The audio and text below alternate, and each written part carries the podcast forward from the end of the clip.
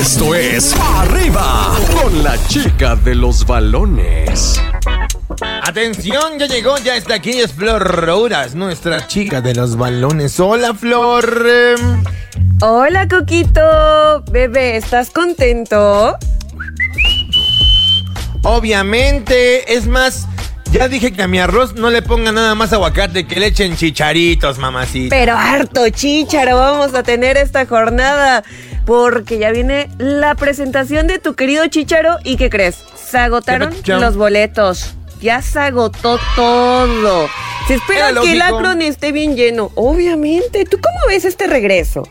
Te digo una cosa que alguien me dio una teoría que me parece muy interesante y me atrevería a pensar que no suena nada descabellado y sería una gran idea. Adelante. dijo por ahí que a, que a Guadalajara le hace falta un símbolo hace un buen rato. Que el último gran símbolo de Guadalajara se llamaba Jorge Vergara y esto ah, obviamente hace mucho tiempo que compró el club.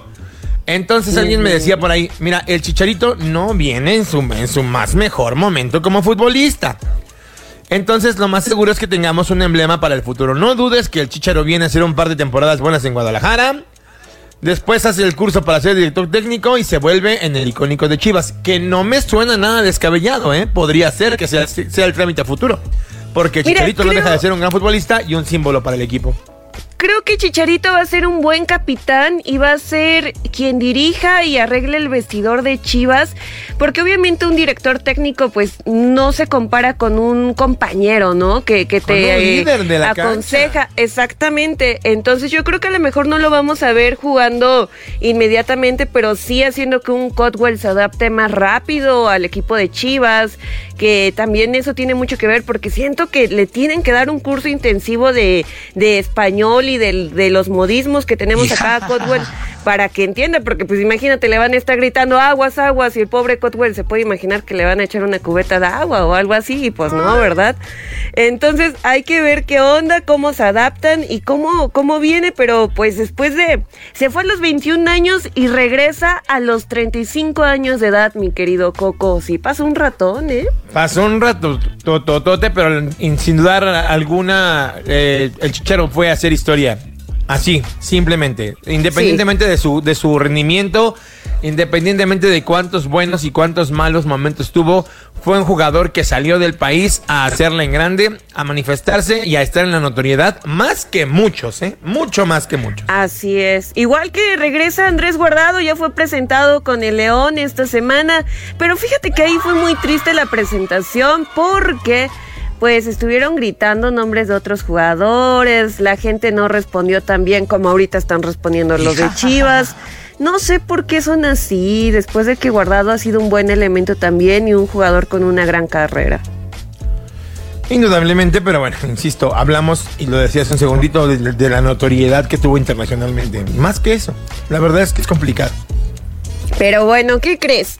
Ya va a cerrar el mercado de registro de futbolistas internacionales el próximo primero de febrero a las 17 horas. Así es que, pues ya, una semanita para ver si viene un bombazo o no. Que por cierto, América dijo que no necesita bombazos de ese tipo como guardado o el chicharito. Entonces vamos a ver si es cierto. Pero ayer tuvimos actividad, jornada 4. Se adelantaron un poquito y tuvimos tres juegos. San Luis y Tigres. Los Tigres le ganan a San Luis 2-1. Me sorprendió porque de repente San Luis iba haciendo de las suyas. eh, iban muy bien y de repente, ¡pum! Al minuto 71, Córdoba mete su golazo y Bruneta se estrena para ganarle a los potosinos. Luego tuvimos encuentro entre Querétaro y Rayados allá en la Sultana del Norte, donde de repente pues ya Brandon Vázquez también se estrena con su golecito y Sas Cayón dice al 83, no, no, no, nos dividimos los puntos y vámonos. Pero el América hizo muy bien su juego y le ganó a FC Juárez 2-0. Yo esperaba más goles, ¿eh? Yo la verdad que no tuve la oportunidad de ver el partido, pero por lo que me cuentas no estuvo tan desagradable. No, estuvo muy bien, creo que fueron buenos encuentros.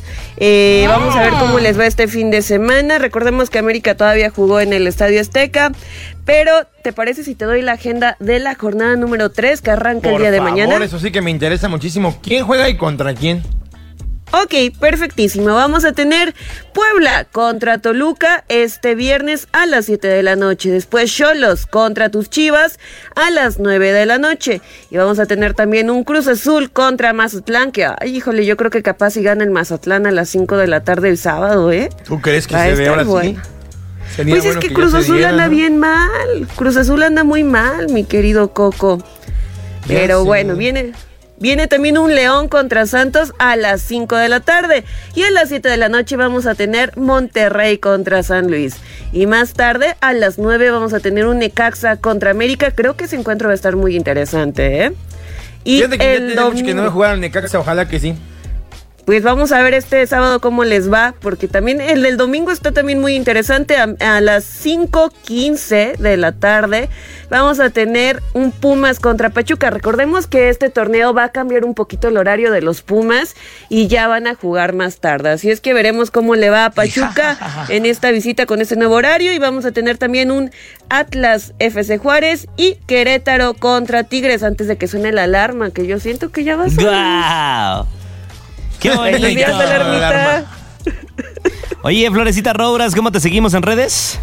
Facilísimo, le pones Flor Rouras y ahí me puedes este, seguir y ahí andamos informando de todo, mi querido gallito. Ahí para que la revisen, le den like, le den seguir, le den lo que quieran a través de redes sociales a la Florecita Robras. Estás escuchando el podcast de Pa' Arriba con los hijos de la mañana.